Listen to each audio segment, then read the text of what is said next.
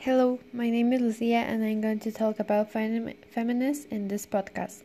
We will focus on the definition of feminist, what feminist ha- has come to achieve of, over the years, and how you can be part of it. First of all, I will explain you the definition of feminist. Feminist is a social movement created for women and it consists of fighting to ensure that women have the same capacities and rights as a men. We recognize that thanks to feminists today, women can study the same careers as a man. We are all alone to vote like another things. According to the feminist socialists, contrary to the popular belief, feminist is not a radical group that seeks to divide or promote hatred toward the male gender, but is a political and social movement that involves raising awareness of women as a group.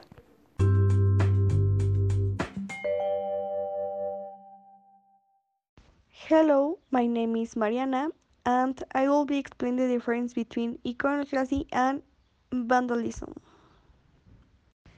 Iconoclast is determinate the historical periods will have been used almost at the same time, as explained by Dario Gambo or in his book The Destruction of Art.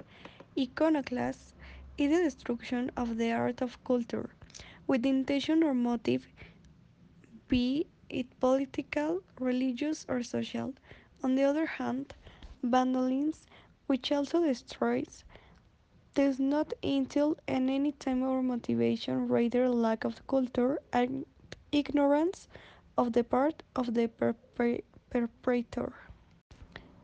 The term was used for the first time in the Byzantine Empire between the 18th and 19th centuries AD to allow to attacks on religious imagery. The Protestants destroyed many works of art, especially painting and sculpture, since there were images that the people could venerate for considering them sacred, when for them they did not stop having more than a symbolic meaning. With the French Revolution, the term vandalism was born. The government in the period of the Enlightenment dismantled culture and made it accessible to the people as an educational method to prevent, through ignorance, attacks of heritage. In feminist march, iconoclasm has a strong impact. Due to the little impact that peaceful march has, one of the reasons was the social impact that they caused thanks to the destruction of monuments. The monuments have a reputation value, and these are destroyed or modified when they no longer represents what they are. An example is the Angel of Liberty of the City of Mexico. What is the use of having him if their women are no longer free? In the same way, it is a warning to the government to take, the, the take importance of the mother. In the iconoclast, its request is required that the corresponding lies be applied.